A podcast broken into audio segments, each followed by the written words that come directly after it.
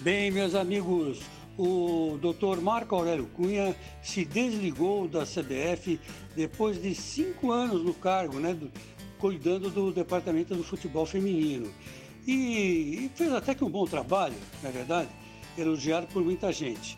Mas é onde que ele vai parar agora? Vai voltar a ser médico de clube ou vai se candidatar a presidente do São Paulo?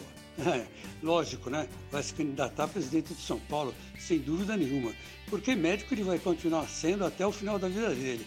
Aliás, ele teve passagens como, como doutor, né?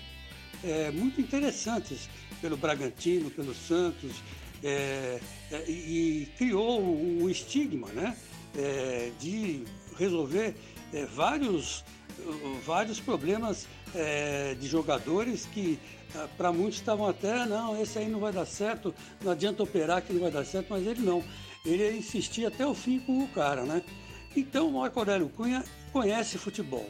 Conhece futebol porque é, é, do meio do futebol, né? Apesar de ser médico. E um forte candidato às eleições. E vai brigar com o Júlio Casares, sem dúvida nenhuma, que é outro também que vem descendo a ladeira e está louco para tomar conta lá do São Paulo que aliás está meio abandonado, né? Vamos dizer que o Leco e nada é a mesma coisa. Mas Marco Aurélio Cunha vem aí e tenho dito.